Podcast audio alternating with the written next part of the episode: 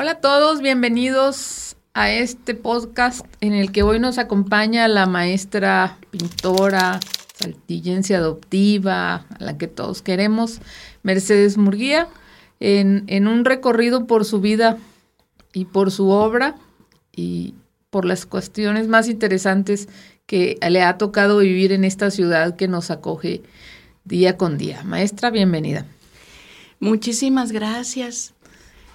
Eh, te agradezco mucho, Anelia, esta, esta distinción. Yo sé que en, tus manos vas a hacer eh, magníficas cosas de mí, de mi sencilla vida. Muy, muy ardua, muy larga, pero muy sencilla. Que amo, amo, amo muchísimo la ciudad porque me ha, me ha hecho lo que soy. Sí, maestra, y sin duda usted ha sido parte importante de esta ciudad. Creo que su mano, su, su pintura, sus colores nos han dejado y nos han rodeado de muchas, de muchas eh, bellezas que van a quedar a lo largo de muchos años, esperemos, eh, y de la cual haremos un, recorrido. Me gustaría iniciar, si a usted le parece bien, con la pregunta, ¿por qué Mercedes Murguía es pintora? Qué bonita pregunta y qué difícil de contestar. Eh, eh, esto de la pintura nació junto conmigo. No fue que yo quise o que me hayan puesto. Eh, tuve, tuve oportunidades de, muy niña de ver pintar, de ver pintar y de andar de metiche también con mis hermanos. los dos fueron muy, muy hechos a las artes. Yo creo que se debe también a la educación un poco de mi padre. Mi padre le componía, como dice, las componía al aire. Componía versos, componía canciones, eh, se levantaba cantando y, algo muy especial. Yo, yo supe que cuando mi, mi, este, mi papá algo tenía que ver con Cricri, con el maestro compositor de los niños me acuerdo mucho de eso. Algo, algo ha relacionado. Parece ser que cuando mi papá nació, este, hay un, hay un dato, ahorita no lo recuerdo bien, hay una coincidencia. Mi papá le cantaba a los gatos, a los perros, a las hazañas de los animales. Y, los tengo en la, en la memoria. Y, los cantaba, eh, los componía en la mañana. Se levantaba en calzoncillos, mi papá. Descalzo cantando, abriendo las ventanas. Eh, vivimos siempre muy, muy, muy pegados a la vegetación, al saltillo de antes, al saltillo de las huertas. Ahí llegamos porque a mi papá le gustó ese, esos lugares tan bellos donde llega las aguas de, saltillo. De allá venían las avenidas cuando llovía. Y de, ahí somos, de ese barrio. De, entre, entre Landín y donde termina la calle la mala calle que lleva un nombre muy feo. Entonces, que se llamaba la calle de los baños, no, quiero decir cómo se llama la calle ahora. Entonces, ahí vivimos y este disfrutamos mucho la huerta, los animales y, y les componía llegaba mi papá de trabajo y siempre teníamos alguna novedad de nuestros, de nuestros animales, ya fuera de la puerca, de la venada, de los perros, de los gatos, de los pleitos de los, de los vecinos, de los perros de nosotros con los vecinos, y a eso, según fuera eh, merecido por el animalito, mi papá le componía su canción. Entonces, no es, yo creo que eso nos hizo ser sensibles pues a la poesía, a la música, a las cosas bellas de la vida, gracias a mi padre. De mi, de mi padre, yo creo que también lo heredó de otros. No, no sabemos mucho de eso, pero desde muy chiquillo mi papá lo hacía. Y toda la vida lo hizo. Inclusive eh, ofensas, ya mi papá mayor, ofensas que se había, se había este, no había coincidido con opiniones de otra persona, mi papá eso le hacía un verso. Y, sí, y siempre lo hacía de una manera tan, tan cómica, tan cómica y también tan instructiva, porque aprendíamos, nosotros aprendíamos de esas hazañas. Entonces fue, fue muy bello. Yo creo que eso hizo que nosotros, bueno, por lo menos mis hermanos y yo, eh, eh, fuéramos sensibles a las artes. Ellos ya pintaban y yo andaba de metiche tomándole sus cosas, que llevaba ciertos regaños porque no, no ponían las cosas en su lugar. Y entonces yo creo que ahí fue donde mi papá hizo que en primer lugar, como lo dice mi libro, eh, llegara un pintor de, no éramos de dinero, ni mucho menos. Sin embargo, mi papá contrató a un pintor que vino de México que había pintado muchachas, eran muchachas. Yo era niña, nueve años. Muchachas de 15 o 16 años de la sociedad saltillense que les hiciera su retrato. Eh, en, esa, en esa situación mi papá vio los retratos de esas muchachas y lo contrató a, a él y yo posé para él a esa edad y que era un suplicio completo, un suplicio de estar viendo el mismo punto, me ponían un punto, un clavo en la, en la pared para que yo viera ese hacia ahí por horas, que a mí se me hacían eternas. Después de salir del colegio, porque íbamos mañana y tarde, quitarme el uniforme, aquellos uniformes azul marino pesadotes con unos cuellos de hule. en verano, quitarme ese uniforme y ponerme uno, uno de, tafeta bordado que me picaban todas las costuras aquí de, de, la, de donde iban pegados los, las mangas. Me ponía ese uniforme con toda mojada porque era verano muy activas, andabas sube y baje y haciendo, y todavía sentarte ahí por horas fue un suplicio. Pero ese suplicio se volvió para mí curiosidad, porque este muchacho, este señor, era un muchacho. En ese tiempo yo lo veía grande, pero pues era un muchacho. Ya viéndolo bien, pues el muchacho no tenía ni 30 años. Ese muchacho eh, iba muy, muy, muy sencillo a la casa llevaba sus, sus, sus, este, su paleta que me impresionaba, cómo ponían los colores, cómo, cómo olía el ambiente. Y yo, seria, seria, a, posar. Cuando, cuando él se movía tantito, que salía al patiecito a tomar aire para descansar tantito, era cuando yo me ponía del lado de él, me sentaba en su silla y veía qué increíble la mezcla de colores. Él era de una pincelada muy vasta. Entonces, al poner los colores, los colores arriba de, los, de, lo de abajo, se unían y hacían unas mezclas hermosísimas y yo lo trataba de, de, tocar sin, sin, hacerle daño, pero el olor, el, el, el que yo estaba ahí plasmado, los, las luces de los ojos, el pelo, el pelo, era increíble. La masa aquella negra era con, con, con pelos encima de la masa aquella negra, pelos de, diferentes colores con la cercanía. Era increíble. Las transparencias de la, de la, del, del, vestido, las transparencias. Yo roja, roja, roja, del calor, del calor, y yo era muy este, chapeada, chapeada, y, y, ver eso, eso fue lo que a mí, a partir de esos nueve años, fue cuando insistí tanto, yo creo que insistí, o mi papá lo observó, yo no recuerdo, el asunto que en ese mismo verano que, que llegó de, de, este, vacaciones del colegio, empecé a, ir a una escuela en el centro de Saltillo, en el mero centro de Saltillo, en la calle de Jicotencal, donde había puros adultos, y entonces ahí fue mi primera experiencia con unas maestras de lo más hermoso, con una, una era más seriecita que la otra, era Piedad Valerio y Eloísa Ruiz. Nada menos ni nada, nada nunca presumían que ellos habían sido alumnas del maestro Rubén Herrera. Wow.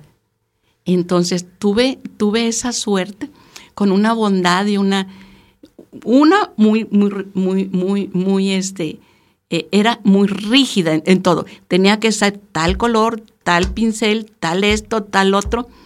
Y la otra era más bondadosa y más buena, más buena en el sentido, las dos eh, se complementaban. Entonces por, eh, con ellas estuve, pero jamás tuve color. Fueron cinco años de carbón. Yo no sé que me agarraron de su puerquito o, o de experiencia, yo no sé, pero bueno, no, no, me, no, no me disgustaba. Yo veía a los que pintaban color, a los compañeros que pintaban color, y, y pues los admiraba mucho, pero a mí no me, no me sacaron de, de, de, todo ese tiempo, yo creo tres, cuatro, cinco, yo no recuerdo exactamente cuánto, fueron días y días. En, ver, en tiempo de, de clases venía yo nada más los sábados. Ya en tiempo de verano, cuando no teníamos clase, cuando teníamos vacaciones, que eran dos meses de vacaciones en aquellos años, en esos años sí veníamos, sí venía yo los tres días a la semana. Tres días que yo venía desde muy lejos, me venían a, a, las tres, tres y media estaba ya fregando a mi papá para que me trajera. Y luego ya a las seis, seis y media que mi papá se desocupaba, ya me recogía y era era hermosísimo, era lo más hermoso que podía yo tener. Y siempre veía yo un, pues una, una cebolla con un rabo. Ellos fueron, ellas fueron las que empezaron, empezaron a abrirme los ojos con los colores. De, de, de, ver un, un, tomate junto con, un, con una cebolla de rabo verde, blanco y rojo, lo que era en la composición de los tres colores y hacer las composiciones. No había clase de composición ni mucho menos, era práctico, todo práctico. Era, era, la, era mi inicio en Saltillo, yo puedo decir que tuve la suerte de tener calientito las clases de Rubén Herrera, ¿sí? por medio de mis maestras Eloísa Ruiz y Piedad Valerio. Mire qué lindo, maestra. Digo, finalmente Rubén Herrera es un ícono que aunque llegó de Zacatecas, eh, creó toda una escuela en, en Saltillo, que, que, incluso ahora la universidad lleva una, una, carrera de artes plásticas y de diseño que lleva su nombre, eh, y que además no solamente legó él su trabajo, sino también su esposa y también su hijo Mario, que, que, crítico, fue un crítico de arte extraordinario, merecedor de, del premio Javier Villurrutia, si no estoy, si mal no estoy. Sí, eh, tuve el honor de conocerlo poco tiempo antes de, que muriera y la verdad siempre hemos recibido comentarios muy, muy eh, bonitos, se puede decir, de un, de un crítico que que publicaba en los periódicos más importantes de, México y que vivía aquí en la ciudad y que además hablaba muy bien de las artistas y los artistas de, la ciudad, como en este caso fue de usted, porque también tuve el, placer de leer aquí en el libro que me hizo usted el favor de regalarme el año pasado, este sobre las algunas de las críticas que hizo de sus exposiciones y la verdad que qué honor y qué orgullo tenerla usted y tener a don Mario y saber que aquí estuvo en su momento el, el profesor Rubén Herrera. Exactamente, sí. Es una historia muy bonita.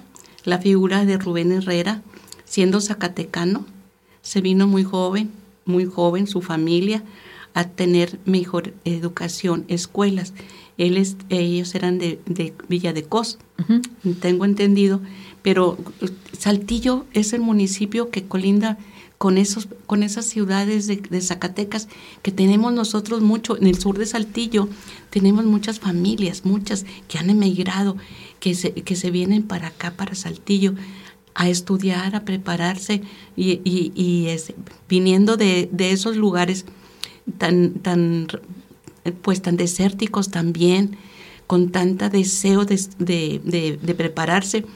E inmediatamente el maestro Rubén estuvo, estuvo en el Ateneo y hubo un, un, gran maestro. ahorita se, se, me olvidó, lo pinté y lo puedo, lo puedo dibujar al maestro que lo ayudó, siendo el maestro de dibujo en el Ateneo Fuente, que le dio las aptitudes al maestro Rubén Herrera, bueno, al joven este, Rubén Herrera, para tener la, preparación en Europa. y entonces fue un, un gran, una, una, gran preparación. Fueron 10 o 12 años que estuvo estudiando con el maestro Fabrés y creo que, que, este, que fue, es, es de lo que debemos, debemos de presumir. En todas las ciudades este, tenemos muchos eh, precursores de las artes, ¿verdad? Tenemos, tenemos uno, uno en el estado de San Luis, en el estado de Aguascalientes. Y em, a mí me platicaban que, que, eh, que el maestro Rubén Herrera eran contemporáneos. Ya. Eran contemporáneos y tenía, y tenía amistad con todos ellos. Pero tuvo la suerte de tener al gran maestro Fabrés, pero no nomás el, el, gran maestro Fabrés, sino que él ya venía con la, en las venas, la traía ¿no? la, el arte, el arte desde muy niño, que nunca, nunca se, se ha de haber arrepentido don Venustiano Carranza de, de, becarlo, de becarlo a Italia, al maestro, que además se trajo otra, otra artista que ya hablaremos en otra ocasión de la maestra Dorita. Dorita, claro. Maestra, este, el maestro, el maestro, sin embargo, dejó un gran legado, que fue la, la primera academia de pintura, podríamos decir, en forma, con sus alumnas y que una de ellas formó o dio inicio a lo que hoy es la escuela. Usted también fue alumna de ella. Sí, claro que sí. O, sea, es que hubo varias, varios valores. A mí me, varios valores. Estaba, eh, no le han hecho mucho, mucha este, publicidad. Y, y, y no es publicidad, es conocer la historia simplemente yo siempre he peleado de que, que, realmente la escuela que tenemos ahorita, que lleva el, nombre. muy adecuado de quien, e, de quien es el maestro Rubén Herrera, era María de la Peña. Ya. María de la Peña, yo siendo muy chiquita, la verdad en cuarto año también, tercero o cuarto de primaria, María de la Peña daba clases de dibujo a las muchachas de secundaria, porque era cuando daban ya clases de secundaria, que eran, no nomás era un maestro, eran un maestro para cada, para cada clase, ¿no? Y la, y la maestra, como a mí me llamaba la atención, yo ya andaba en búsqueda de algo, me llamaba la atención la maestra que, que iba, eh, llegaba en autobús, era una, una persona grande, ya eran grandes era una persona grande que subía al primer piso del colegio saltillense entonces, donde daba clase de dibujo en secundaria. Llevaba una, una, casa, una bolsa, no era caja, era una bolsa de sorpresas. Llevaba una red, una red de esas del mercado, tejido de isle de colores, llena de cositas hermosas ¿Qué eran esas cositas hermosas? Esas cositas hermosas eran los modelos. Yo no sabía que era un modelo. Y yo sabía que ella le decía modelo. Yo supe que le decía modelo porque yo a veces le ayudaba. Al atravesar el, edificio del colegio, salir a la puerta principal y tomar un circunvalación 4. Ella no, no se bajaba, no se bajaba en, en, otra, en otro lugar, se bajaba en, la, en el tecnológico. En el tecnológico le prestaban un aula y ella daba clases con sus alumnas particulares. Le prestaban, porque pues no le cobraban, pero le prestaban un aula. Y yo ahí fue cuando las muchachas grandes y señoras grandes y muchachos también tomaban clase. Se subían al colegio saltillense y se bajaban una cuadra pues en el, en el, en el tecnológico. Y ahí estaba. Cuando yo convencí a mi papá o, me, o, coincidí con que me llevaran a la escuela, no recuerdo muy bien. Yo llego, pero ya no estaba en el tecnológico. La maestra se había cambiado al observatorio del Ateneo Fuente. Okay. Había, había seis, siete alumnos, muchachos, jóvenes, adolescentes, señoras, muchas señoras, que las señoras son las fridas en todas las escuelas, yo los he, oído. Sin, sin, esas señoras no, no se hacen las escuelas. Sí, La verdad, porque como siempre no hay dinero. Ellas son las que quitan de su gasto y llevan el modelo, pagan los modelos, ¿sí? Pues llevan y traen al maestro, le dan su ride. Entonces, de verdad, eh, hemos, hemos hecho de esto, de verdad, eh, este, un, un movimiento calladito, un movimiento calladito. Sí, sí. Pero todos hemos tenido esas ventajas de esas personas. Yo me acuerdo de una, una tocaya mía. Había sido alumna de, aparte de que, de mis maestras, esta señora era alumna de mis maestras. Había sido alumna desde, desde que vivía el maestro Rubén. Y lo había dejado. Sí, se llamaba Meche como yo. Y éramos tan, éramos, bueno, yo la disfruté mucho a ella, porque además tenía un carrote grandote y nos llevaba a todas al, al, a las, a, por ejemplo, al arroyo del pueblo, a ver, a ver las, las el paisaje, el, paisaje las barrancas, los charcos, o sea, todos los alrededores de Saltillo eran y además conocedoras de todo Saltillo de aquellos años. Claro. Entonces, esas, esas personas nos fueron muy, muy, nos ayudaron mucho. A nosotros, los principiantes, a los más grandes e inclusive a los maestros. Hubo muchísimas, puedo dar un montón de nombres que ya no viven, casi, casi no viven. Pues ya los más grandes somos nosotros, ¿sí? Que éramos niños entonces, pero es que los, los tiempos pasan volando, ¿verdad?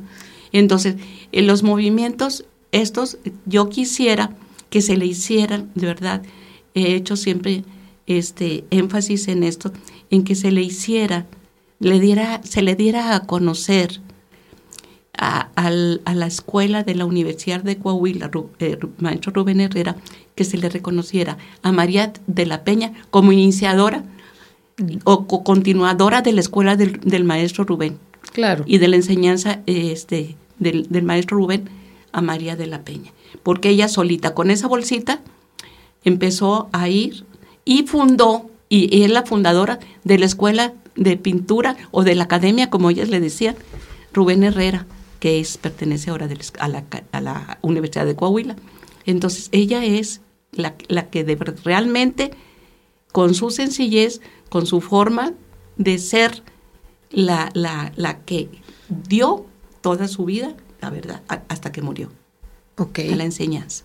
Y ahí van otros, no, no nomás ella, sino que también fue, le ayudaron otras maestras también y otros maestros. sí, sería como, como un privilegio que pudiéramos eh, aprovechar esa capacidad que usted tiene para recordar tantos nombres, tantos pasajes, tantos, tanta parte de la historia de, de la plástica de Coahuila, de Saltillo en especial, y pudiéramos hacer, no sé, tal vez una memoria, tal vez un, sí, digamos una memoria de, de todos esos momentos que le dieran lugar a estos personajes que han sido olvidados de alguna manera o han ido quedado, quedando en el pasado. Este, porque bueno, usted sabe que estuve en la Escuela de Artes Plásticas durante dos años, está ayudando ahí en eh, administrándola. Entonces, eh, recuerdo perfectamente, la recuerdo usted muy bien, muy, muy bien, porque yo no la conocía en persona. Eh, sabía quién era Mercedes Murguía, porque cuando yo llegué a Saltillo, Mercedes Murguía exponía en muchos lugares y era la maestra Mercedes Murguía y entonces para mí era alguien de respeto, aunque no la conociera, pero, pero el hecho de, ser el artista que era y el nombre que se promovía era para mí una figura de respeto realmente. Y pude haberme topado con usted en la calle mil veces sin haberla conocido, incluso en, la, en las oficinas. Hasta que un día yo recuerdo que llega usted a la oficina donde yo estaba y di, se queda observando y me pasó dos veces con usted. dos veces me pasó con usted. este, teníamos acervo que, que, las, que las personas sabían, que los estudiantes, que, que los artistas habían han dejado en el, en, en el patrimonio universitario Y usted pasa y de repente voltea y se regresa. Esa pieza es mía. y yo así, ah, caramba, ¿quién será la señora? Y entonces ya fue cuando yo la conocí en persona y supe quién era usted en persona, ¿no? Era un flautista, si mal no estoy, era un, ah, era un tarahumara. Ah, no, era, era, de... Oaxaca, de los de la Guelaguetza. Me acuerdo muy bien, sí. Sí, y estaba ahí. Y la segunda vez fue precisamente un cuadro de Venustiano Carranza, nomás que ya la conocía yo usted, ya, ya tenía un poquito más de historia, ya sabía usted la causa carrancista que, que, la une. Y me pasó exactamente lo mismo, salía yo de mi oficina y de repente usted se para y dice, esa pintura es mía. qué, bonito, de verdad, qué, qué orgullo tener a una mujer que todavía trabaja, porque yo sé que usted está activa, pinta, hace sus bocetos, este, y, y, mantiene una vida activa. Mírenos, aquí estamos ahorita en el, en el centro de la ciudad platicando sobre su historia. Y, y en algún momento un amigo en común me dijo, me lo dijo con estas palabras, eh, vi a la maestra Murguía y me dijo que tenía ganas de regalarte su libro, que ella quiere entregártelo personalmente. Y en aquel tiempo yo estaba un poco ocupada, tenía muchas este, cuestiones laborales encima. Y me dijo, le, yo le sugerí que te mande el libro conmigo. Y ella me dijo, no, ella es mi amiga y yo se lo quiero dar en persona. Y viera qué bonito sentí esas palabras de que usted me considere su amiga porque yo realmente le tengo un aprecio muy especial, le tengo un aprecio muy especial a, su hijo Américo, que, que, es un ser humano maravilloso, grandioso. Realmente usted no solamente ha creado grandes obras, sino ha creado grandes hijos. Luego usted me casó sin saber quién soy yo. bueno, en aquel momento. No, esa es de las cosas más tiernas que yo he hecho, que nunca olvido la verdad que nunca olvido, siempre me dejan huella. Y, este, y cuando los vuelvo a ver de verdad, es, es muy bonito que te, que te digan, ellos, eh, ella me casó. Sí. Entonces, porque es un momento muy hermoso que, pasamos. ¿sí? Hay de todo, hay de todo en la Villa del Señor. Entonces, sí, sí, sí tuve esa, esas, eso, eso de que realmente yo sin conocerte te, te fui a casar porque, pero siempre me caíste bien porque eras amiga de Américo. Sí. Ya me, Américo me había hablado muy bien de ti. Sí. Entonces, cosas muy, muy hermosas tuyas y entonces eh, lo comprobé después cuando vi ya tu entorno, tu familia y, y, todo el matrimonio también que estuvo tan bonito. Una noche entre en una, en una calle que yo no me acuerdo cuál es. Julia Martín, este, no, era sección 38 del CENTE. Y, del, del CENTE, pero había muchos eucaliptos afuera. Sí. entre los eucaliptos estaba tu casa. Exacto. Entonces, no se me olvida el entorno ese, que llegué a tu casa y llena de eucaliptos. sí, este, fue una situación muy eh, improvisada, se podría decir. Eh, no quisiera hablar mucho de mí porque la idea es es hablar de usted, pero, pero sí recuerdo con mucho cariño que llegó usted, eh, que hablé con Américo, mi vida es un poco alocada. y mi, mi, esposo y yo pues ya teníamos algún tiempo, de hecho ya teníamos una hija en común. Y un día él me dice, nos vas a casar. El, el 15 de diciembre, quieras o no, nos vamos a casar, casi, casi. Entonces, me, me deja toda la planeación en las manos y yo siempre estoy con mil cosas y digo, ¿quién nos va a casar? Y faltaba una semana o faltaba muy poquito tiempo.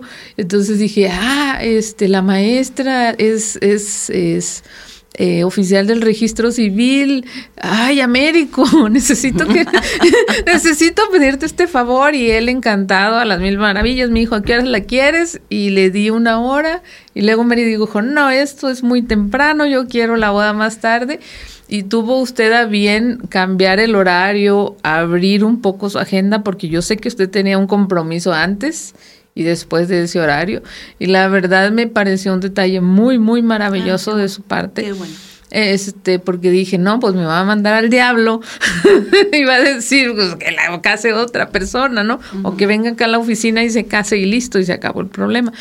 Pero creo que e, ese, ese detalle que tiene usted con las personas, esa mm, manera de vernos a los demás con cierta ternura, con cierto afecto, que supongo que viene de todas estas cosas que usted ha vivido a lo largo de sus años, eh, de vivir constantemente en tantas partes, de conocer a tanta gente, de, de convivir, porque entiendo que a donde usted va hace amigos, a donde usted va crea cosas nuevas, a donde usted vive, eh, forja una comunidad o, trata de, ser parte de la comunidad, de pertenecer. Creo que eso es lo, lo, que le ha dado tanta grandeza de espíritu y tanta y tanto eh, tanta generosidad.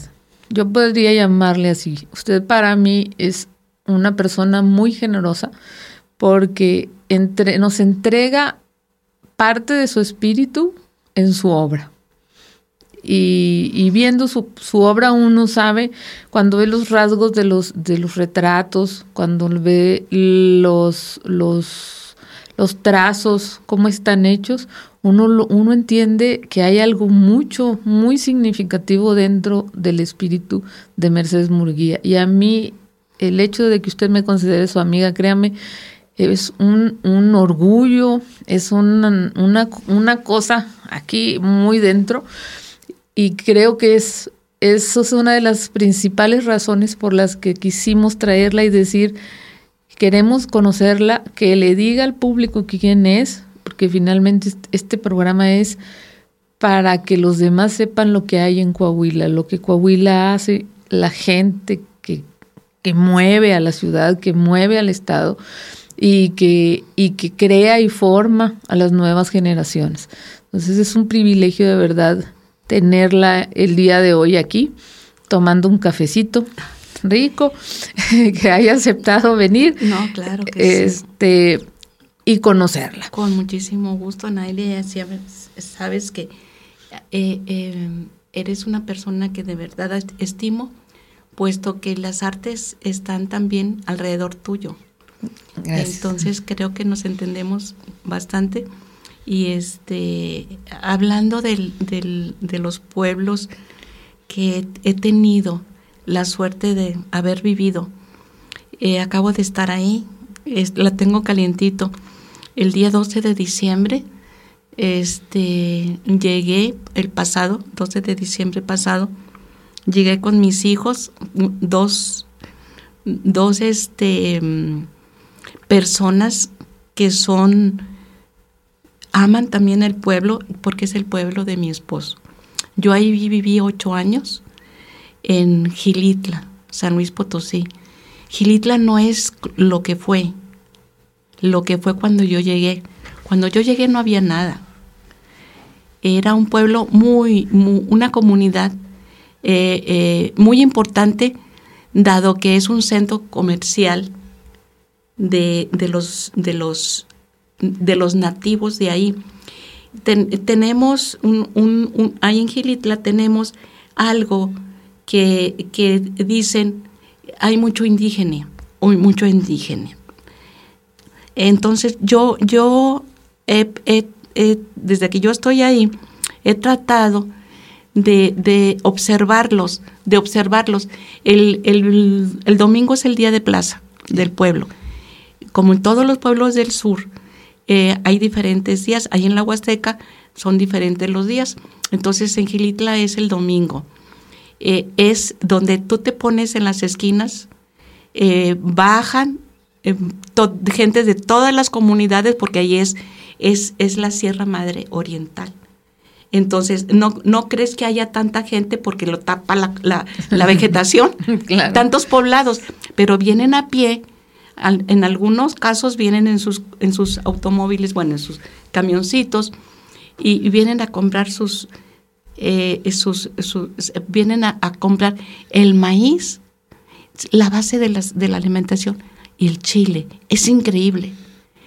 Cómo se ponen este, no, no kilómetros, cuadras y cuadras y cuadras, porque no hay, no hay tránsito. Son tres calles y todas se tapan con el comercio que ponen en las calles, en media calle. Ponen los, los gentes sus comercios de increíblemente. No, no sabes cómo come chile la gente. Hay, hay, novelas que han hecho sobre los chiles de México. Es increíble la, la cantidad de, de, chile, que las bolsotas que llevan de chile, para sus tamales, para sus salsas, para sus, los guisos, para sus guisos. Entonces, acá, acabo de estar precisamente en la presentación de un libro, de uno de mis, bueno, del, del, de mi libro, porque no había ido, lo había dejado y lo había dejado y ya le, pongo de acuerdo a mis hijos que me acompañen porque ellos están también deseosos de, de ver, porque muchos son parientes. Ya. Eh, por el lado de su papá, eh, tiene muchísimos parientes. Nada más imagínate, mi suegra tuvo 12 hermanos. Válgame. Sí, imagínate nada más cuántos. Y no son no son puglies, ellas son, son, los parientes son los Zorrilla. Es una es una familia muy grande y tuve la suerte de también de hacer es hacer el, el viaje eh, turístico de ir a las posas, de, volver a entrar a las construcciones del inglés, de Edward James, volver a ver. Eso me, me, tocó verlo construir. Desde que yo llegué, ya estaba en la construcción y terminó en el 80-82 que, que, dejó de, bueno, que, que, murió Edward James. Entonces, son, son cosas hermosas que, que ahí están y que es increíble que, esas construcciones de Edward James la conozcan más en Europa que aquí, en, México, Que aquí en México. Es increíble. Ahorita ya ha habido gente que ha estado este, más cercano a la, a la corriente surrealista por Leonora Carrington, por, por la amistad que tienen con Pablo, el, el único hijo de Leonora Carrington. Entonces han hecho un museo de lo más hermoso de obra escultórica y pictórica de Leonora Carrington. Entonces ya hay varias cosas muy importantes en ese pueblo. Es increíble la, el, extremo. ¿sí? Sí, sí. Lo, nuestro, lo nuestro que es bellísimo, nuestras comunidades y nuestros el, el, idioma. Eh, Gilitla es náhuatl. Ya. Es náhuatl. Los de ahí son náhuatl. El, más cerquita de ahí es Otomí y más abajo es Huasteco. Entonces es una revoltura. y, de hecho, no tiene, la gente va y no sabe, no, ¿quién sabe qué estar hablando? Yo no tampoco sé, ninguno de los, no, no, no sé, eh, este, ni náhuatl, desgraciadamente. Mi marido sí sabía porque él trabajó en el banco y sabía algo de náhuatl y se entendía con ellos, pero, pero no, no, es una cosa bellísima, bellísima. Si nomás aquí San Luis Potosí, lo nuestro, lo que tenemos. No, y te vas a otro, a otro estado y te, es una riqueza increíble. Sí, no te vayas al sureste, no te vayas al sureste, que ahí está, nomás, nomás el estado de Oaxaca. ¿Cuántos son? ¿Cuántos son? Sí, sí, sí.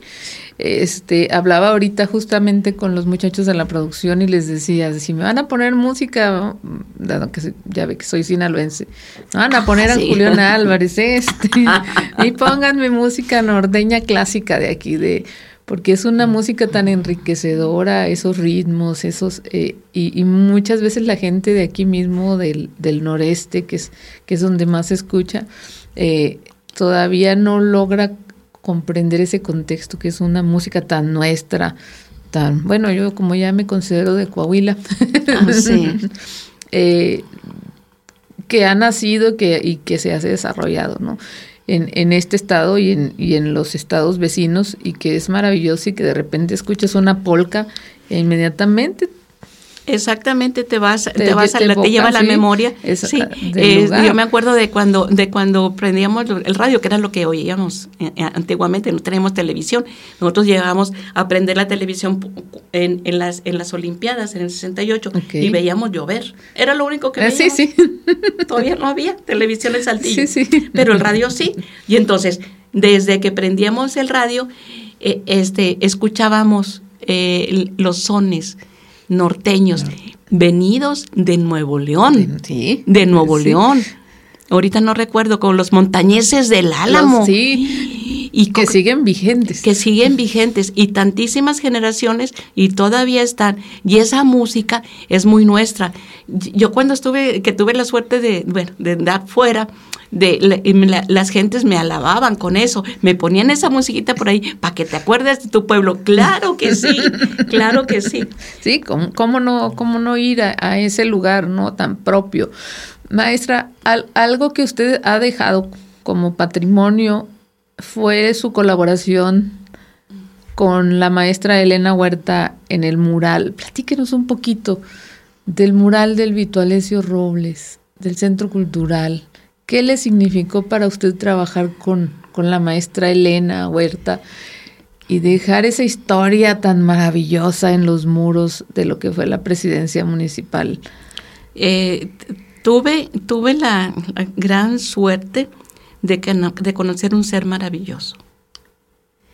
La maestra Elena Huerta era, era un ser de verdad eh, amable, con una sencillez de verdad. Eh, no podías creer leyendo su, su currículum. Cuando yo veo su currículum, primero, ella vino a exponer Madre e hija se llamó la exposición que Mario trajo de México a Elena Huerta y a Electa, su hija, en, la, en el vestíbulo entonces naciente Universidad de Coahuila. Bueno, la universidad existía, la rectoría. Eh, lo que era la rectoría, la esplanada de la rectoría no está como ahora. Había unos espacios que se ocupaban para exposiciones. Y ahí pusieron la obra de, de, de, de Electa y Elena, se llamó o madre, hija o electa. La, la conocí de este cuando leí su, su currículum y que la voy conociendo, es que no puede ser de la misma persona. Con ese currículum en, el, había expuesto en los lugares más extraños, hasta difíciles de pronunciar, de verdad.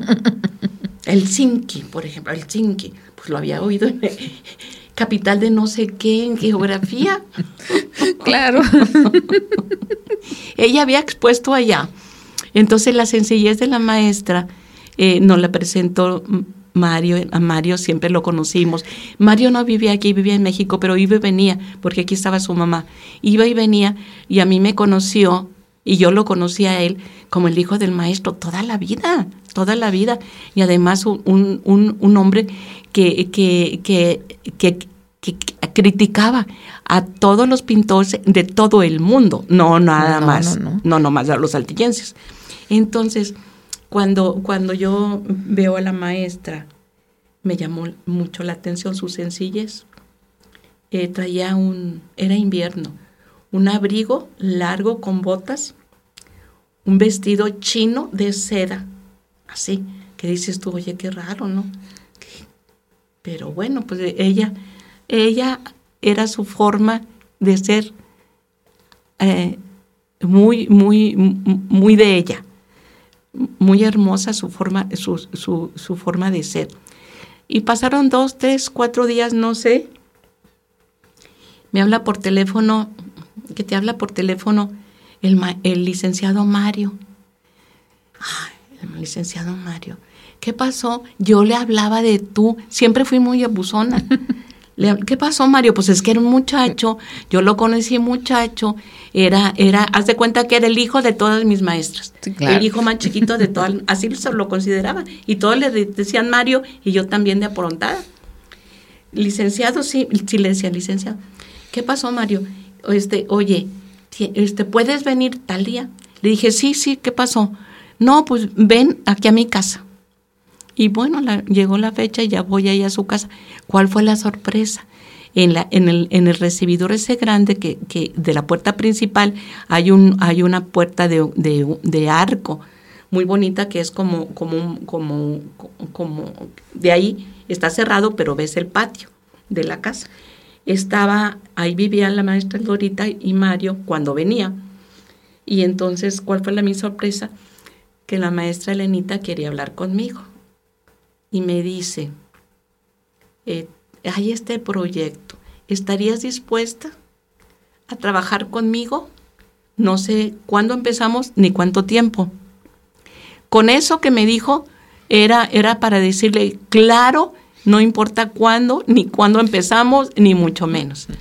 Entonces, el, el proyecto ya se lo había, se lo había este, ofrecido el presidente municipal de entonces, este, que según por, por la maestra supe que, que le dijo, eh, quiero, que me, quiero que me haga un mural. Y le señaló el muro. Y entonces, eh, con, con la forma de expresarse de la maestra, que es el mural de Saltillo, de su ciudad donde ella nació, con todos los conocimientos que tenía. Cuando termina de hablar Elenita con el presidente municipal, le dijo, maestra, tiene todas las paredes de la presidencia municipal, incluyendo las de arriba. y ese mural se convirtió finalmente. Ese mural se convirtió en el mural de, de Saltillo, desde el Creásico inferior hasta la actualidad en ese tiempo que fue la, el gobierno del 72-73 municipal, del 72 hasta entonces. Entonces, fueron muchos años que se estuvo trabajando. Tuvimos días muy, muy duros y muy difíciles porque la maestra se fracturó en ese tiempo. Este, teníamos, teníamos la edad, tanto Cuauhtémoc como yo teníamos la edad ya las los inquietudes de casarnos, también cometimos esas tonterías eh, y le dimos muchos dolores de cabeza a la maestra y con todos esos esos dolores de cabeza ellos no, ella no siguió ocupando. bueno, e-, Entonces, ese es el reflejo del trabajo. Ese es el reflejo del trabajo. Entonces, eh, tuvimos gente, por ejemplo, que venía de México, eh, ahorita recuerdo quiénes eran, este, en, primer lugar, don Oscar Flores Tapia. No era presidente, no era gobernador, pero como amigo de la maestra, llegaba a, querer imponer sus opiniones. Claro. Dado que pues, él era de aquí, y, entonces hubo con, ella escuchaba a todos, nunca tuvo problemas con nadie, nada más decía, está bien, muy bien, muy bien, lo tomaré en cuenta. Y hasta no había que discutir. No, no había que discutir. Hay, y cosas muy hermosas porque las he estado volviendo a, retomar. Cada vez que voy al mural siempre encuentro todavía cosas nuevas, veo cosas y recuerdos muy bellos. Cuando estábamos haciendo el mamut, en la entrada, sí, donde está el Cerro del Pueblo, y se suponía que era pues cercano en Ramos Arispe, porque él ya, ella ya había leído y ya lo, nos había pasado todas las fuentes. Es que aquí hubo este, animales prehistóricos. Ay, maestra, ¿cómo es eso? Empezamos a poner el primer mamut y fue una crítica que nos dije, ¿y esos, y esos elefantizos, ¿qué? ¿Dónde, ¿Dónde está el circo? Entonces, todas esas cosas las, las, superó la maestra, ella era encargada, la superó y, al paso de los años, oye, ¿qué tanto hace que, se conoció el Rincón Colorado? Claro. ¿Eh? O sea, ella fue futurista, no nada más eso, futurista. ¿Cómo es posible, de verdad, que, que en un tantos años los años pasan volando, no, no sabes cuánto, cuánto se tarda en o no, pero es efímero. Y paz, pues he encontrado una rincón, ¿cómo no? Cosas así tan hermosas. Y los mamuts ya listos en, el, en la entrada al mural. El mural, exactamente. Hay, hay cosas que, que este, en el mural muy hermoso, que desgraciadamente ya tiene muchas manos, este, cada vez que, que, le, metemos mano, pues ya queda menos la mano de la maestra. Este, pues para conservarlo y para conservarlo, pues le ponemos encima y encima. Pero sí yo puedo decir cuáles los personajes que están íntegros de la maestra. Ya. Porque luego están los pegostes de nosotros que no valen la pena, pero lo de ella, lo de ella sí está. Y ahorita Eh, sí quiero que las autoridades este, de veras hagan, hagan caso de una parte que, que se está cayendo. Y sí me preocupa mucho este, porque eh, es una parte que yo ya sé, esa no tiene, no tiene repellado. Y, y, todas esas partes se van a venir cayendo. Por eso tenemos que ponerle, ponerle ahorita atención a las autoridades que sabemos que no hay dinero, pero para ese mural debe de haber, no sé, no, no es mucho, es nada más, es nada más atención, atención a ese mural. Es el mural más grande, no, no sé, no sé quién me va a decir que no. Yo siempre lo ando diciendo con esa misma súplica, que es el más grande hecho por una mujer. Claro. Se dicen 350 metros, maestro. Es más. Es más, Es son más, más, de casi son 350. Ok. Casi son 500. Incluyendo las escaleras. Incluyendo que, las Que no escaleras. van a ningún lado, pero que, Sí. que el mural es En ese maravilloso En ahí. ese tiempo estaba el pegoste ese de Luis Horacio. Ese presidente municipal le hizo un, un privado arriba y, y entonces entraban y había salida para allá. Ya. Para su- a su- pero pues ya se quedó cerrado y le quitaron ese pegoste porque los que saben de esos edificios no debía de haberse puesto. Claro. Sí, sí, porque hace poco estuve ahí y empecé a subir las escaleras y luego me quedé así, así como que a dónde vamos, ¿no? Ese era para eso, Pero- para eso se hizo. Pero es una maravilla, en realidad, ese mural, porque encuentras cualquier cosa de la historia que no te imaginabas o no sabías. El año pasado, el año antepasado, el 2021, estuvimos eh, conmemorando los 200 años de, de la Independencia. independencia. Y entonces la Lotería Nacional tuvo a bien Ay, sí, lindísimo hacer, detalle. hacer este un boleto de lotería. Y me dicen, bueno, pero mándanos imagen. Al, ay, güey. Qué, qué ¿De responsabilidad. dónde, ¿De dónde lo voy a sacar? O sea, ¿qué No, ahí pongo? tiene ¿Qué tanto, ahí tiene hago? tanto. Sí. Y entonces eh, por ahí alguien me dice, ahí están unos daguerrotipos que pueden ser de la época, y alguien por ahí me dice, ahí está tal foto de la catedral, hasta que es el maestro Lucas Martínez, si mal no estoy, Ay, claro, sí. quien me dice, a ver, no nos hagamos bolas, ¿eh?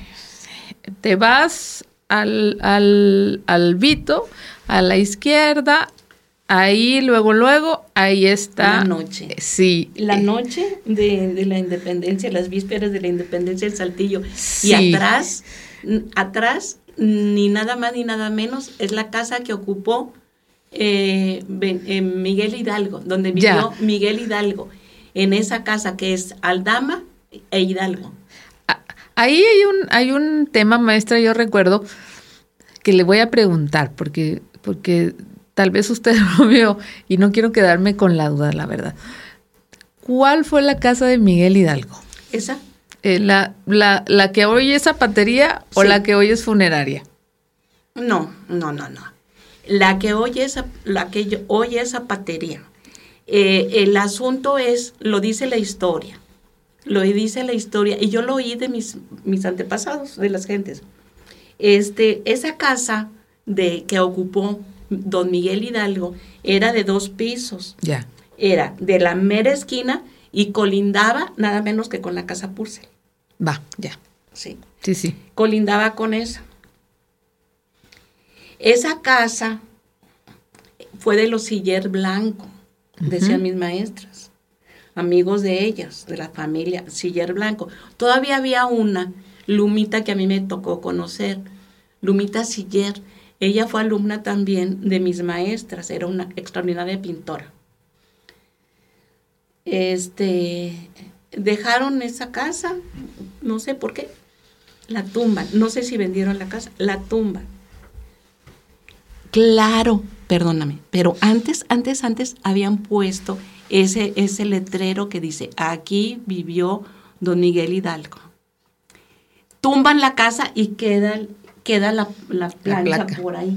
La cogen los de enfrente y pum. Y con dinero va a ir el perro. Oh. claro. Ahí lo estoy viendo.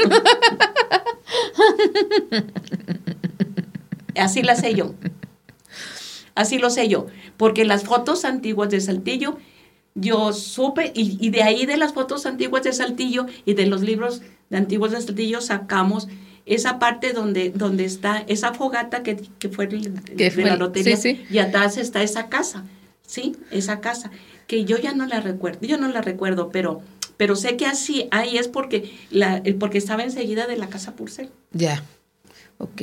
Sí, sí, este, es que en algún momento yo sé esa historia en que la gente de la funeraria la recoge y la pone en la funeraria. Pero luego de repente ya ve que hay un celo entre los historiadores y, cada uno, no voy a decir nombres, pero dos, dos, dos eh, personas muy apreciadas, en, justo cuando caminábamos a es, en, con motivo del, de la develación del billete, precisamente bajamos del palacio donde fue el evento, venía la, directora de la Lotería Nacional, venía el, presidente de las, de las conmemoraciones de México, estaba la secretaria y habíamos dos personajes, tres personajes más. Y llegando a esa casa, le dicen, mire, esta es la casa de Miguel Hidalgo. La zapatería, no, no, la zapatería. Ah, sí. Aquí, aquí vivió Miguel Hidalgo, ¿no? y aunque la placa está ahí enfrente, pero realmente fue aquí. Y entonces eh, este otro historiador que nos acompañaba dice, bueno, he estado leyendo algunos textos y posiblemente fue enfrente. Entonces, justo en el cuando estamos cruzando el semáforo se empiezan a discutir y ya ve cuánta pasión tienen los historiadores, ¿no? Claro. Y no, pero es que no, le dije, a ver, tenemos que pasar la calle, aquí nos van a atropellar y la placa y el edificio y el si no, no, ¿cómo se llama el, el, arquitecto Gaudí? Si no nos pasa lo de Gaudí. Claro. Entonces mejor vayamos al, al centro cultural, veamos el mural que queremos ver y luego platicamos sobre este tema. lógico. Por eso ahí fue cuando a mí me entró la duda, que bueno, finalmente dónde fue, si fue aquí, si fue allá. Pero ahora que usted menciona lo de la casa, bueno, entiendo que la maestra, que hacer un mural no es nada más imaginarse qué vas a poner, sino es esa, ese, ese tema de investigar, de ver más allá, de tratar de reflejar lo que, lo que fuimos y lo que, y lo que en algún momento pudiéramos llegar a ser. Y, y el mural creo que representa bastante bien no nada más la historia pasada, sino como ese progreso que ha tenido la ciudad y que sigue teniendo.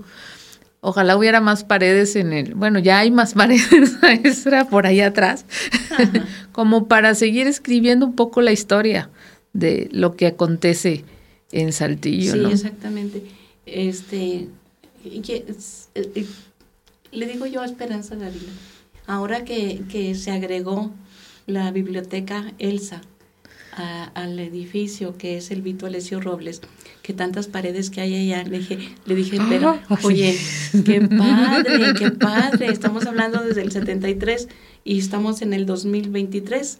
Le dije, hay muchas cosas que poner. Ay, dice, yo quisiera que se arreglara ese pedacito. Lógico. Ella es. Sí, claro. Ella es, es, más lógica que yo. No, no, aparte, pero aparte sería muy, muy padre. Y ahorita ya hay tanto muchacho, en serio, tanto muchacho que, que yo ya no necesito ni pararme, ni pararme en los andamios, sino exactamente. nada más eh, revisar el, el, texto, es, es ver qué, qué se va a poner, consultar con los historiadores qué se va a poner cómo se va a poner y, qué es, y qué, cómo va a estar. Entonces. Y esbozar. Y esbozar, que es lo más hermoso. Sí. Esbozar. Yo este, creo que, que, que cometimos muchos errores en mi vida, en nuestra vida, y yo le platico yo a la familia, cuando ha venido la familia de la maestra Elena, no, no tendrán ahí todos los rollos que se los entregamos a la maestra, debe de ser, imagínate una verlos, los bocetos y además las correcciones de ella, así, así con este, este así, así, así, no, aquí, acá, ¡ah! no, hombre, qué hermosura. Sí, deben de, y, hacer como también esa exposición al público de ver que, lo, que no es tan sencillo hacer lo que se dice que se va a hacer, ¿no? Ella, eh, a ella le dieron una pared y luego le dieron muchos metros más eh, y, supo muy bien. Creo que... Lo, lo, vio de entre los antepasados. Dices tú, ¿qué, qué danza están haciendo ahí? Entrando a la puerta principal de lo que es la, la, sala de exposiciones. Esa, e, esa parte de arriba. Ayer lo estaba explicando a quién, a una amiga, una amiga que no es de aquí, que es de allá del norte, y dice, es que yo no conozco bien el Vito. Ay, pues vamos. Tienes una, tienes una guía especial. Específica. no, fue el sábado, el, sábado que nos venimos. Y este, e, estaba muy bien y le estuve explicando. ¿Y esos que están danzando ahí qué? Le dije, fíjate que sí. Nosotros lo pusimos porque la maestra nos puso a leer. no me acuerdo qué fuente fue.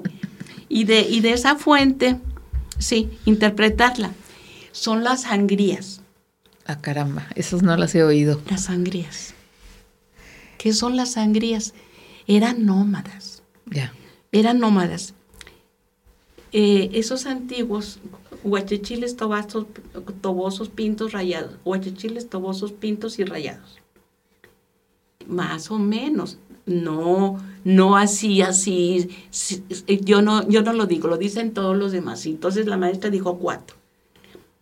Entonces esos este, mm, eran nómadas. Pasaban por acá y luego regresaban porque habían visto las fresitas aquí de este lado en, en agosto. Ellos no tenían calendario, pero venían en agosto por las fresitas que comían por acá. Y luego se iban para allá las nuecesitas de no sé qué. Así eran. Eran nómadas. Entonces, cuando llegaban, como cazaban, está la casa, está un hombre matando a un, un ciervo, y la mujer jalándolo, porque la mujer los destazaba, lo destazaba Y, los, y los salaban y lo preparaban, bueno, si ellos salar, quién sabe, lo, lo preparaban para que durara, lo ponían al sol, al sol porque era como lo conservaban, al sol. Entonces, pero ¿y cómo es eso de la sangría? No, es que ese lo hizo la mesa con la idea de la sangría, que era caminar caminar, caminar, comer, y ya habían preparado de los, de los este, agaves de aquí, de, los, de las este, hierbas de aquí del desierto, un brebaje que tomaban y que era como una especie de guardiente. le perdían. Bailaban. ¿Sí? Qué maravilla. ¿Qué pasaba? ¿Qué pasaba? pues ya estamos abrutados, abrutados, a medios abrutados, y que, ah, pues hay que trabajar mañana, decía uno, no, pues hay que levantarnos temprano porque allá están las fresitas o allá están los, eh, tal, ah, vamos, pues vamos a ir. Y entonces, con una pico de un agave, de un maguey, se picaban y les sangraba. Entonces esas sangrías hacían que se les quitara lo bruto. Ah, caramba. que se les bajara. La borrachera. ¿Qué tal? Sí. ¿Qué aspirinas ni qué nada? No, qué aspirinas ni qué nada, ni qué alcacelser ni qué nada. Las sangrías, eso se hacían. Las sangrías. Entonces, ese, ese, ese, aunque no parece que es la sangría, sí está cazando uno y la mujer llevaba la, el, el animal para destazarlo, pero esa se dedicó a las, así dijo la maestra que lo pusieron, las sangrías. Muy bien. Entonces, cada una de las piezas y cada una de las cosas tiene su significado. Por ejemplo, dice, no hay, no hay este acta de fundación, si lo sabes. Sí, sí. Hubo quemazón. No se sabe qué fue, ni dónde, ni dónde. Ni cuándo, nada. Ni dónde, ni no sabemos. Hay 25 años de diferencia en una fundación de Alberto y otra de, de, de Urdiñola de Alberto del Canto de Urdiñola.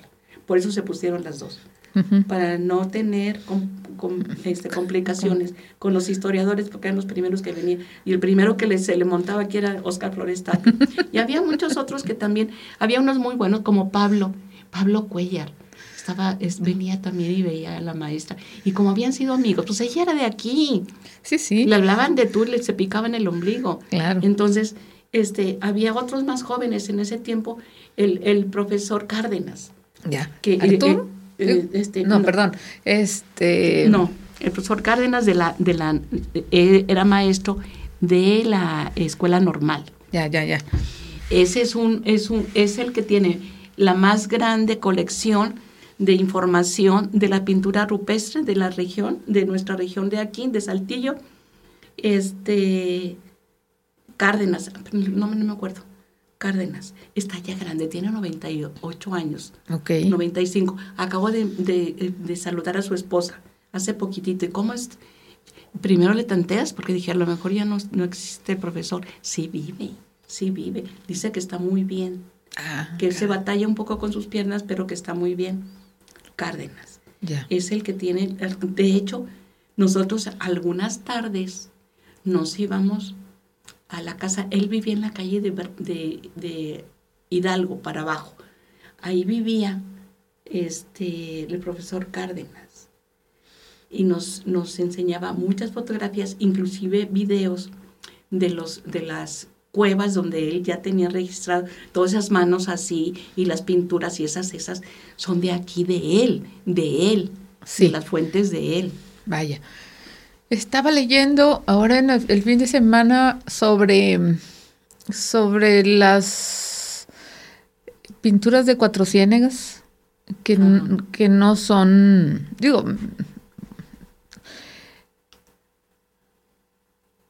que no so- se han dado mucho a conocer por el hecho de que, de que la, la misma población las está protegiendo, ¿no? Y no, no cualquiera puede subir a, a tomarse fotos, a, a,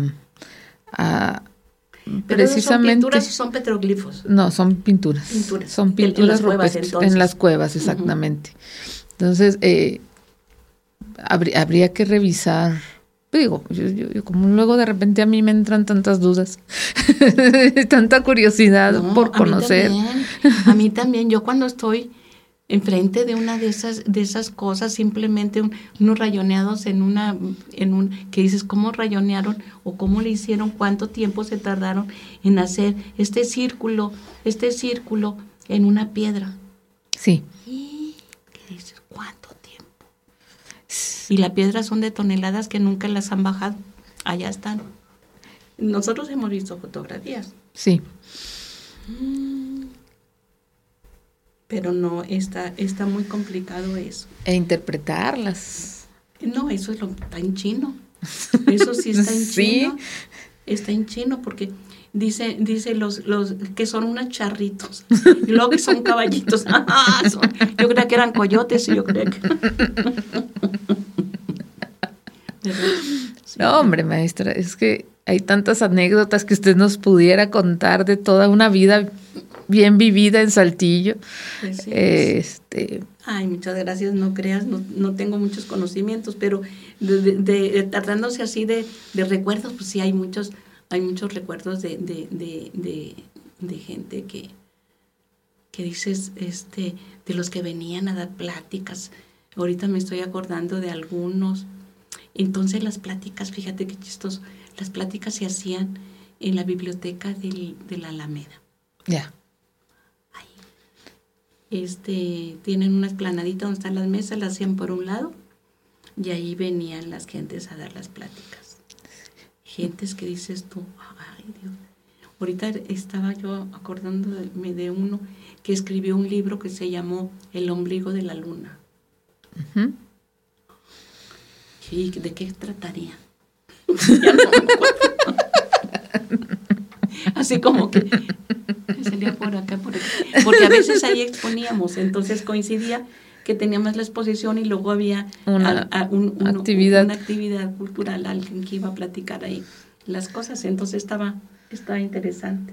Sí. Estaba interesante. Yo hice un, una serie de retratos mini, mini, min- de- en miniatura, Ya. retratos de este tamaño. Fíjate qué ojos serían- tenía. sí, sí. Qué, qué ojos tenía. Cinco por cinco, digamos, Sí, así, más o menos. así, ovaladitos. En ese tiempo se, se- se- como que había este marquitos como para como para poner florecitas o algo y te vendían el marquito. Ya. sí, eh, de, de migajón, pero yo los ocupaba con pintura. Ya, ya. Fíjate, o sea, ahí puse una vez una exposición de, de retratitos, esos mini retratos. Maestra, de todos los géneros que tiene la plástica, ¿cuál diría usted que es su favorito? De todos de los, todos los que usted ha, que usted ha explorado y que, y que domina con también. Bueno, he andado en búsqueda del, no de dominio, sino que, que, que, que, que me gusta hacerlo. Lo que más me gusta hacerlo es un reto, es sacar el parecido y sacarle el, el, el, el interior a la persona, ya, el retrato. el retrato. El retrato. Es lo que más me, me gusta. Me gusta. Sí. Este, pero bueno, toda la, en sí toda la pintura, el colorido y, ¿sí? y lo nuestro, eh, pintar un indígena, por ejemplo, sacarle, tengo, tengo yo uno que, este, que me ha llevado, a, a- bueno, lo he llevado por muchos lados del, de la República, es un tarahumara tuerto. Ah, claro, y está en el libro. Está en el Sí, libro. Ese tuerto me llama mucho la atención porque realmente eh, esos yo tuve tuve este eh, un, un amigo que me ayudó mucho a esto que él ya había sido médico en, en Norogachi ya. En Sisogichi, en la Alta Tarahumara, y entonces me presentó muchas de esas gentes, cuatro o cinco de esas gentes, y de verdad, unos personajazos. La verdad sí. Eh, yo, yo, yo tengo el, tuve el, el gusto de conocer eh, algunos indígenas. Mi, mi hermano, que en paz descanse, vivió unos años en, en entre Krill, primero se fue a Parral, después se fue a Huachochi y después se fue a Krill. Y eh, el, su trabajo era, eh, no era cultural, pero sí, sí, como que todo es cultural. Sí, A él lo contrataban, le daba el jefe un número a- eh, X de maquinitas de videojuegos, de esas de los Ah, sí. abarrotes. Y entonces le decía, por cada maquinita tú me vas a pagar a la semana tanto. Entonces Ya ya tú sabrás. Cuánto quieres ganar. Y entonces él se fue distribuyendo donde le iba yendo mejor y se movía, por eso vivió en tres lugares. Y recorría toda la sierra. Entonces, mm, por eso de Parral se fue a Huachochi, vivió un tiempo ahí, después vivió en, en Krill. Y hasta que el señor cerró, era un ingeniero de Torreón. Y lo que hacía él era tener un día para cada ruta. Y cuando tú ibas de vacaciones, Ay, qué padre. eh, él realmente estaba trabajando, Estaba trabajando, pero, pero te llevaba a conocer la Ah, ruta del andar, día. sí. Entonces un día, un día nos llevó a Huachochi, me tocó visitarlo en Krill. Un día nos llevaba a Huachochi, otro día a San Juanito, otro día nos llevaba, fui a un lugar que está hacia abajo, pero todavía sin llegar tanto a- rumbo a Batopilas. Ah. Samachi, que se llama el, el pueblito este. Ahí, ahí hay una misión jesuita. Y, y él tenía amigos de la comunidad indígena y nosotros teníamos mucho pendiente porque de repente les decía, es que no deberían dejarse explotar. Este, los bosques este, necesitan Siempre he tenido problemas. Ya viste que como Sí. se desaparecieron unos hace poquitito. Exacto. Entonces mi mamá vivía con el alma en un hilo de que este los andaba aconsejando y él estaba solo con su esposa y su niña en ese tiempo, por allá tan lejos y, y de tan difícil acceso.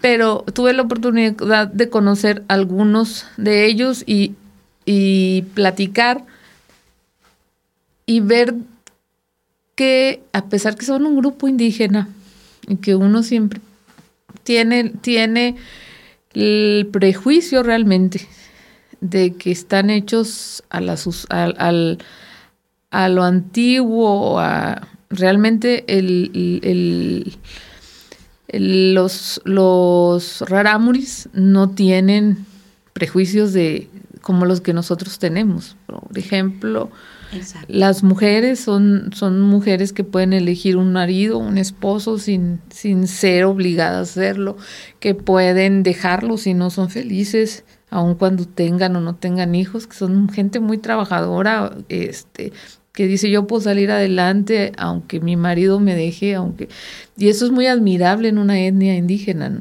Claro. Entonces, eh, el, el, conocer que el, el, enfrentar nuestros o cuestionarnos a nosotros mismos sobre nuestras creencias a veces eh, bueno, lleva a reflexionar mucho uh -huh. sobre cómo nos, nos hemos educado, cómo nos han educado. Y, y yo veía que usted tiene toda una, una, una colección de tarahumaras y qué, qué padre poder convivir y, vivir con ellos de esa manera y poderlos capturar en, estos retratos que usted hizo que son tan precisos y tan preciosos eh, de la naturaleza propia del indígena de la Sierra Tarahumara. Sí, es, son, eh, este, sobre todo cuando te encuentras a alguien que los, los procura y que los alaba y que habla bien de ellos. Hubo un secretario eh, de, de, educación eh, en, pues en, en tiempos que triunfa el panismo, en el Fox. gobierno con Fox, era un, uno de Monterrey. ¿Tamés? Que le, Tamés, el, el doctor Tamés. Uh -huh. ¿Doctor? Creo que sí. Creo que sí. Cuando él llegó al, al gobierno eh, junto con el presidente, Fox, eh, fue alabado, fue muy alabado por muchas gentes, de verdad por su sencillez y su sapiencia. Y luego cuando, cuando eh, por medio de, de, un amigo que conoce muy bien la sierra, un doctor, eh, me dice que él me quiere comprar una colección grande de tarahumaras. Yeah. Entonces yo me hice la, lo posible por hacer una buena selección de retratos de, de tarahumaras y tuve la suerte de que él se quedó con esa, esa colección de, fueron como 30, 28 o 30 retratos entre mujeres y hombres, más hombres que mujeres eh, de, de, de, esas colecciones. Entonces, no sé para qué fue ni para dónde lo que hizo. Y luego después, te acordarás que luego también fue eh, de educación, pero en el estado de Nuevo León. Sí, así es. Y yo tenía la, la intención de, de, acercarme a él, pues estando aquí tan cerquita de Monterrey, de, de, tan cerca y de decirle, bueno, ¿dónde? Pues para saber yo dónde quedó eso. No es cualquier cosa, treinta y tantas obras. No. Sí, de tarahumaras. Entonces, todas están hechas. Aquí lo bonito de, de los tarahumaras que hice de la etnia eh, tarahumara fue un, un, un, una técnica tan sutil y tan hecha para, para, para la decoración. Sí. Eh, mexicana, pues, digamos. Usar esa técnica para hacer el carácter, eh, eh, el sufrimiento, en partes el sufrimiento de esos seres tan admirables que son los tarahumaras. Sí. Sí, sí. Entonces, un, una técnica adaptada para eso, para, para decir el lenguaje ese, de poner un tarahumara fuerte, ¿sí? Contemple, con... Contemple, sí, con sufrimiento. Y con sufrimiento, sí, claro.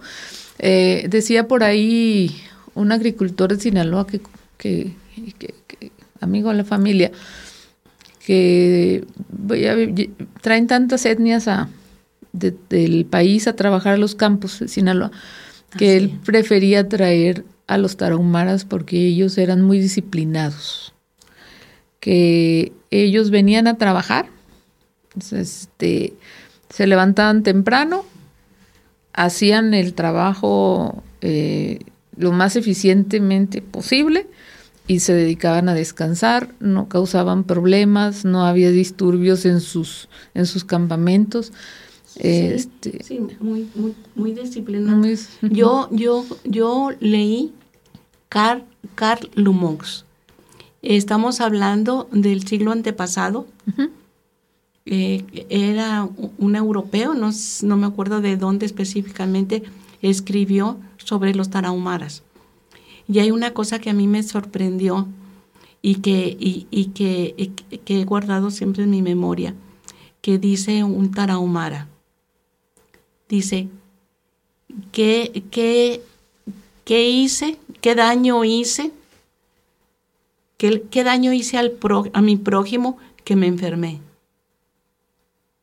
Fíjate qué bonito. Claro.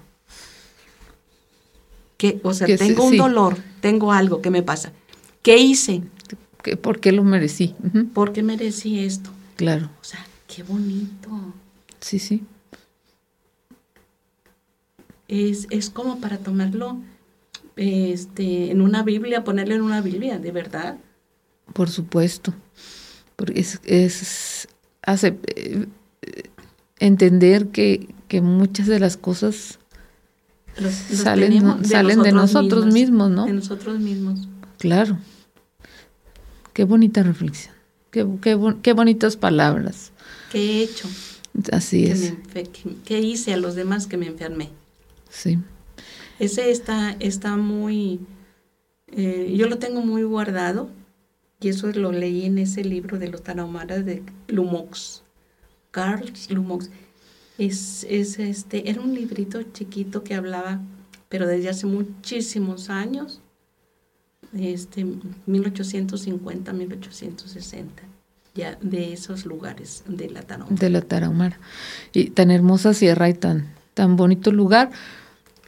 Y ahora entramos al siguiente tema, maestra. Ah, Este, ¿Desea más café? No, no. ¿Está, bien? Ok. Eh, artista plástica, artista visual, eh, ¿ha usted hecho asociaciones para, para que la pintura, para la, la creación crezca? Fundó la Casa de la Cultura de Gilitla, si, mal no recuerdo. Eh, y tiene un ojo muy especial y muy específico. Se lo heredó a su abuelo.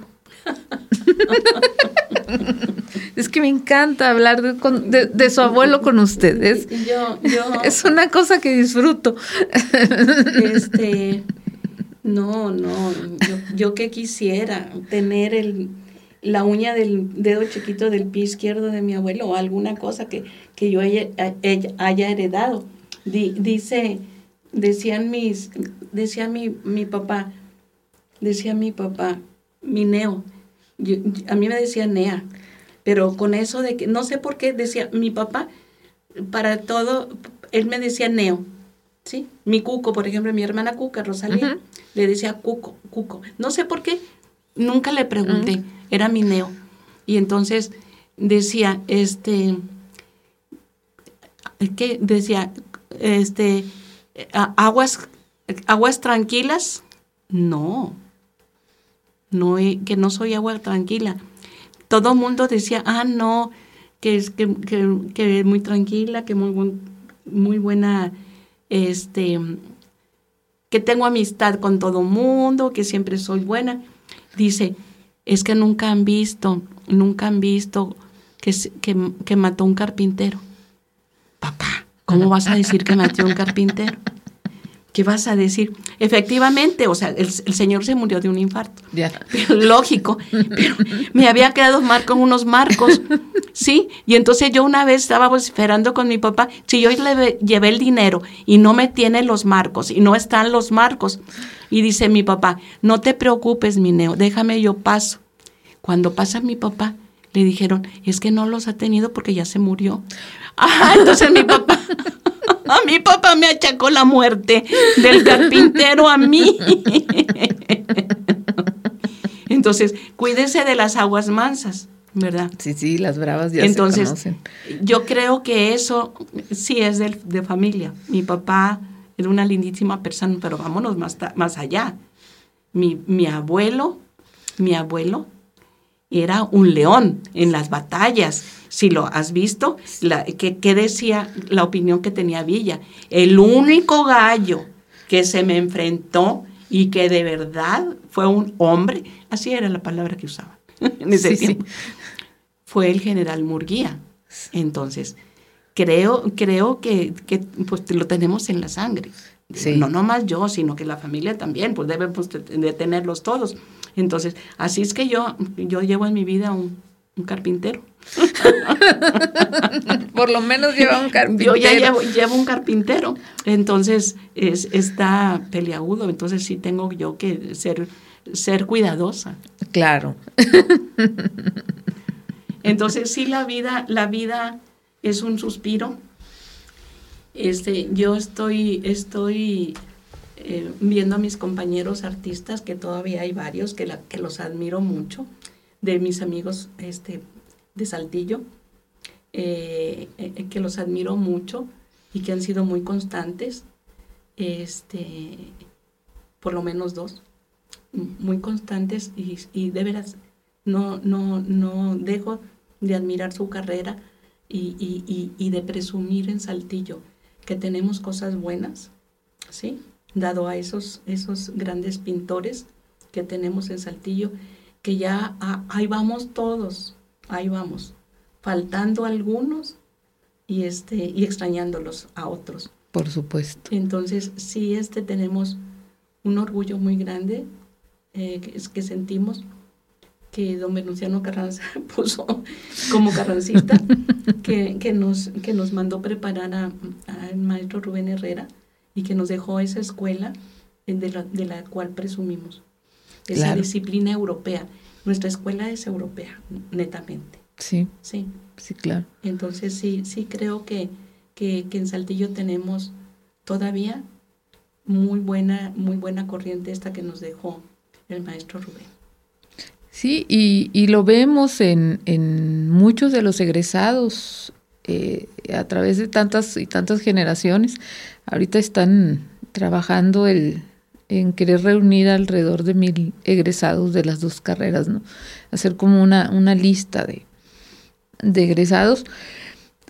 Yo creo que da para más, pero además si, si buscas y ubicas eh, encuentras egresados que han que están haciendo un trabajo muy impresionante en, en el país y, y, fuera del país, ¿no? Y jóvenes que son muy creativos y que están usando las nuevas herramientas y que están eh, renovándose y otros tantos que siguen aprendiendo y ahora este este tema de entrelazar esas dos carreras que antes estaban tan separadas cuando tienen tantas cosas afines como son la estética, que em, me parece a mí maravilloso.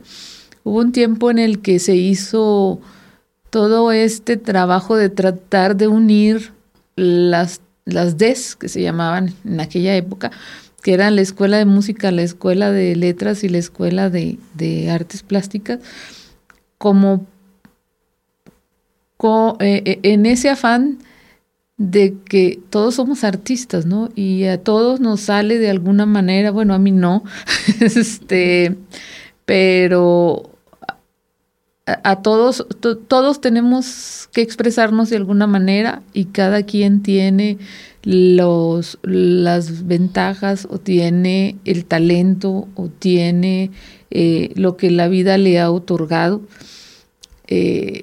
para manifestarse y, es, y eso creo que ha hecho muy grandiosa la, la cultura de la ciudad. A mí cuando yo llegué a vivir aquí en el 2006 me causaba mucho mucha impresión ver la gran vida cultural que había en la ciudad que en su mayoría eran actividades que no tenían costo para la gente eh, porque pues bueno aparte que yo vengo de una ciudad pequeña eh, no me había tocado ver que fuera un, una ciudad tan generosa con sus habitantes como para mostrar lo que los artistas estaban haciendo en todos los géneros, eh, con una cartelera tan, tan importante, tan abierta, tan esencial, que, que enriquece la vida de, de la ciudad. ¿no? Creo que tendríamos en ese sentido que estar pensando en cómo hacer llegar a más gente de Saltillo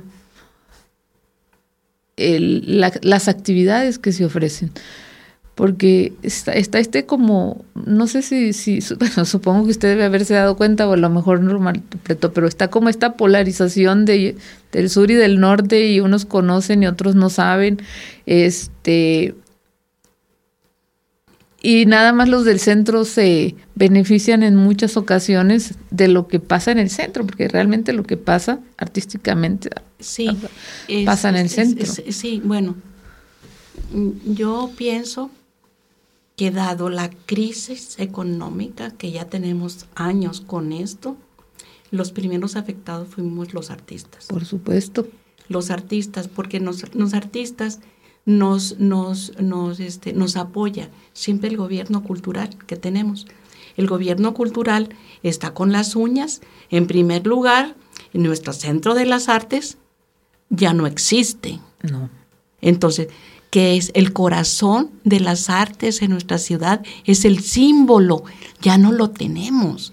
Claro. ¿Qué está pasando? Que las autoridades del, de nuestro gobierno no ponen énfasis en eso. Ahí está enfrente. Está enfrente de catedral, enfrente de palacio. Están todas, todo lo más importante que tenemos.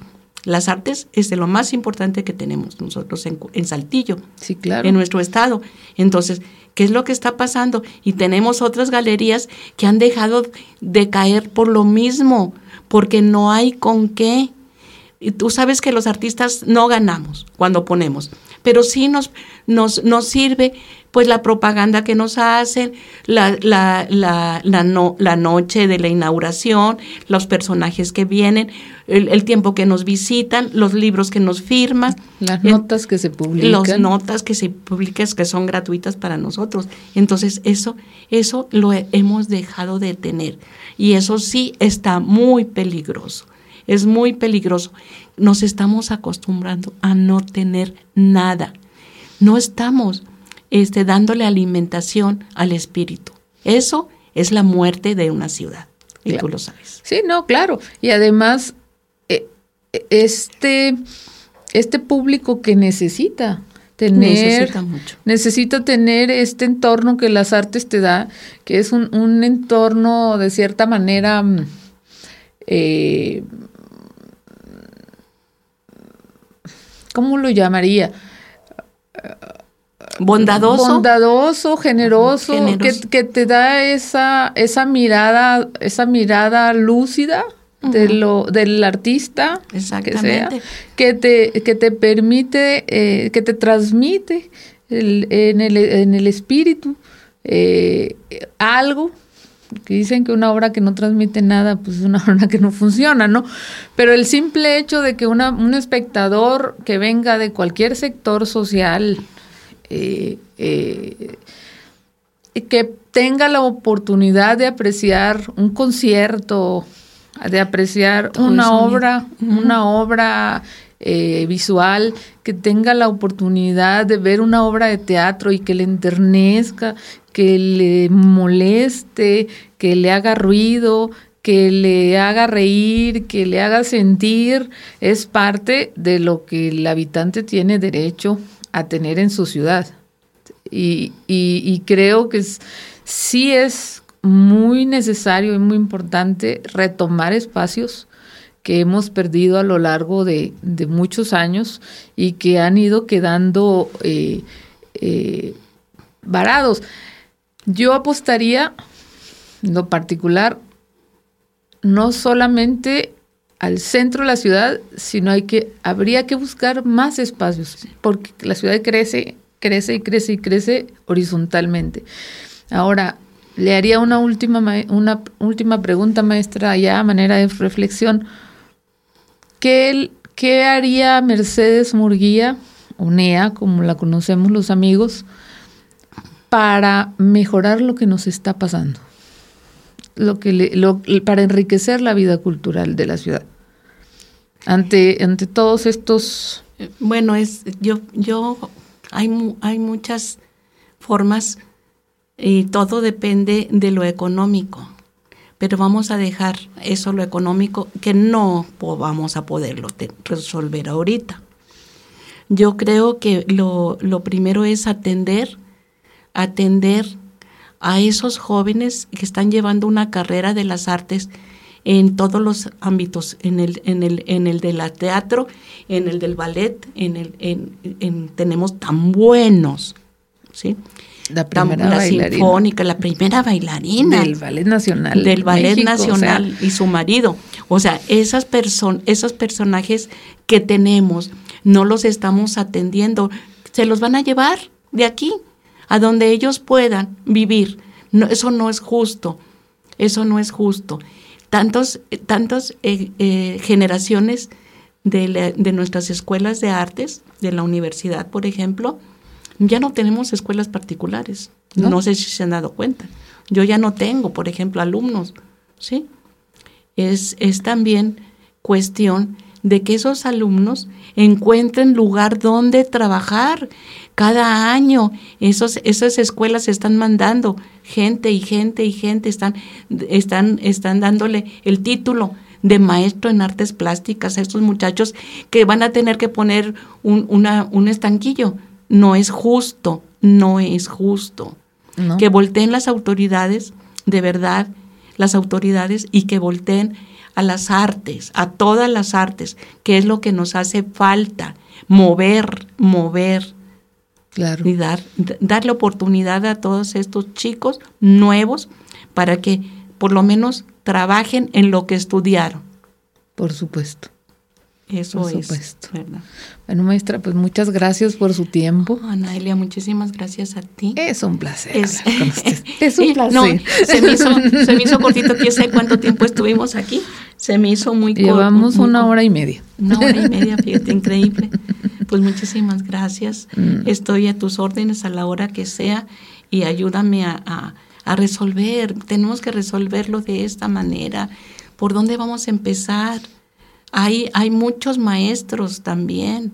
Claro. Hay muchos maestros que no, no nomás estoy yo, hay muchos maestros que podemos este, eh, insistir eh, en, que, en que la gente esté trabajando. Sí, y, sobre, sobre todo porque creo que todos tenemos derecho a trabajar en, en lo que nos gusta, ¿no? Y, y una sociedad necesita Necesita gente que trabaje por gusto, no, no por, no por una sobrevivencia, como es mucha la gente que trabaja, ¿no? Sí, cierto. Pues muchísimas gracias. No, gracias a ustedes. Gracias. bueno, pues así es como despedimos el día de hoy. Agradecemos, sinceramente agradezco, maestra, su presencia. De verdad que, es un placer siempre platicar con usted. Tenemos por ahí un, cafecito pendiente con, con, un compañero tan querido con nosotros. este, un buen amigo eh, con quien hemos discutido muchos temas y que, y que también siempre nos está como alentando a, hacer ciertas cosas. Eh, este es, es el programa de hoy y quedamos para vernos pronto. Buenas tardes.